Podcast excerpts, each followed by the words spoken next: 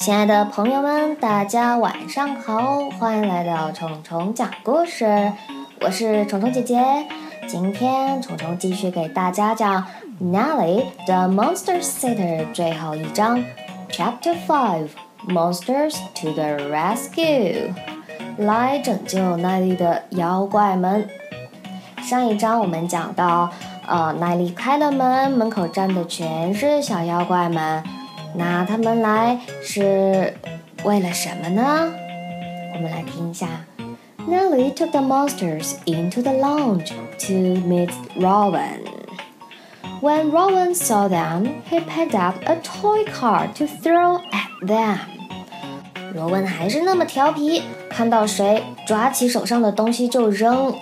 然后这一次他扔的是 a toy car，一辆玩具车。首先出来伸张正义的是 Freeb。I can throw bigger things than you, said Freeb, picking up the armchair with one hand. But I much prefer to do jigsaws. Freeb 力大无比，单手就能把扶手椅给抬了起来。扶手椅 armchair. Freeb picked up the armchair with one hand. Frib 还说他非常喜欢玩拼图，But I much prefer to do jigsaws. I much prefer to do something 这个句式我们可以拿来用哦，比如可以说，哦，我非常喜欢读故事书。I much prefer to read a storybook. 我非常喜欢跟妈妈去超市。I much prefer to go to the supermarket with my mom. Free 给熊孩子 Robin 一个下马威，那罗文是怎么表现的呢？Robin put the toy car down and growled。罗文没敢扔那台玩具车，但是他一如既往的还是大喊大叫，咆哮着。接着 Lump 过来了，I can growl twice as loud as you, said both of Lump's head but I much prefer to play with bricks. Lump 就是我们之前提到的有两个头的那个小妖怪。他说：“我可以叫的比你大声两倍。” I can growl twice as loud as you。这次罗文有没有听话一点呢？Robin stopped growling and made some gnashing noises with his teeth. 看来罗文很生气，很愤怒，因为他已经咬牙切齿了。He made some gnashing noises with his teeth，用他的牙齿咬牙切齿的。I could bite the roof of this house if I wanted to, said Bog. But I much prefer to do potato print. 小妖怪 Bob 的话听起来有点吓人，因为他说：“I could buy the roof of this house if I wanted to。”如果我想的话，我都可以把这个房子的屋顶给咬下来。Bob 还说：“I much prefer to do potato print。” Potato print 是什么呢？这是一种很有创意的作画方式。我们把它叫做马铃薯印章，就是你用小刀把马铃薯刻成自己喜欢的图案，然后再把水彩涂在马铃薯印章上面，你就可以在纸上作画。当然也可以制成你自己的贺卡或者书签。Rowan stops nashing and kicked out with his food。可能 Rowan 听完 Bug 的话有一点害怕，所以 Rowan stops nashing。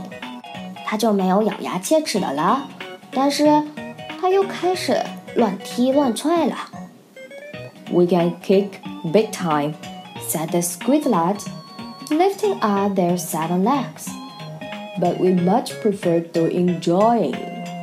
Squid lads，我们上章提到是有七只脚的小怪物。如果真要踢起来，Rowan 哪是他们的对手呢？所以。Rowan stopped kicking and sat quietly down on the carpet. 那没辙啦，只好静静地坐在 carpet 地毯上面。这时的 Nelly smiled and went to get some gel pens. Gel pens 就是我们经常用的签字笔。At 8:30, Rowan's mom and dad returned home. 八点半回来了。these are for you, said Rowan's mom, handing Nelly a big packet of plasters and some bandages.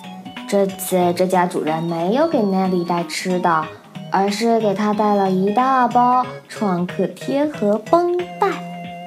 Plaster 原意是石膏，就是我们不小心摔了的话，去医院要打石膏。但是这里是 plasters。可以数得过来，那它就是创可贴。Bandages，bandages，绷带。I don't need those. said Nellie with a smile. 奈莉还是笑着的说：“我不需要这些啊。” Have you had a lovely time？看看这两夫妻是怎么回答的。We have had a lovely, lovely, lovely time. We went to the library and sat in wonderful, wonderful, wonderful peace and quiet. 从这个回答可以听出女主人的心情是特别愉快和轻松的。而且出现了三个 lovely 和三个 wonderful，可见他们真的玩得很愉快。其实今晚奈利过得也不赖。We have had a lovely, lovely, lovely time too," said Nelly, taking Paul and Caroline by the hand. She led them into the lounge. 大手牵小手，奈丽拉着他们又进了客厅。The lounge. Paul and Caroline looked at Rowan in amazement，很吃惊的看着罗恩。罗恩在干嘛呢？He was sitting on the carpet doing a jigsaw. 竟然。在地毯上玩拼图。拼图 jigsaw 还记得吗？When he saw his mom and dad, he jumped up, ran to them with a smile, and gave them a great big kiss and a giant hug。这里出现了几个动词，首先是 when he saw his mom and dad，先看见了爸爸妈妈，然后 Rowan 才 jumped up，才跳起来。 he ran to them with a smile，笑着跑向他们。He gave them a great big kiss，给了他们个大大的 kiss。He gave them a giant hug，hug，抱抱。Rowan，said Caroline。You're not a monster anymore。上面这句话是罗温的妈妈对罗温说的。那接下来我们认真听一下，看罗温的爸爸。Paul 是怎么赞扬 Nellie 的。Nellie said Paul, "You are a miracle worker. You are a marvel. You are an angel. You are the best monster sitter in the world." 其实从这个回答，我们也可以学一些东西呢。比如，You are a miracle worker。 你身边有人能把一件事、一个项目做得特别棒的话，你就可以说 You are a miracle worker，或者说 You are a marvel。You are a marvel。又或者你身边有人让你感到很温暖，像那个贴心小棉袄的话，你就可以说 You are an angel。那奈丽会不会像我们一样很谦虚的回答哪里哪里没有啦？听一下，Nellie smiled and blew them a monster kiss from the door. That's me. 其实呢，在英美文化里面，如果别人赞扬你说你今天衣服穿得很漂亮，或者你这件事情做得特别棒，你可以简单的说声 Thank you，或者像奈丽一样。很自信的回答：“That's me。”好了，到这里，所有的 Nelly 的 Monster City 这个故事就讲完了。非常感谢大家收听，朋友们对我最大的支持就是把我的节目分享给更多的朋友。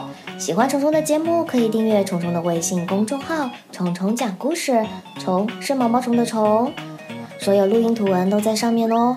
听虫虫讲故事，听得懂，用得上，有进步。今天先到这里吧，大家都要好好的哦。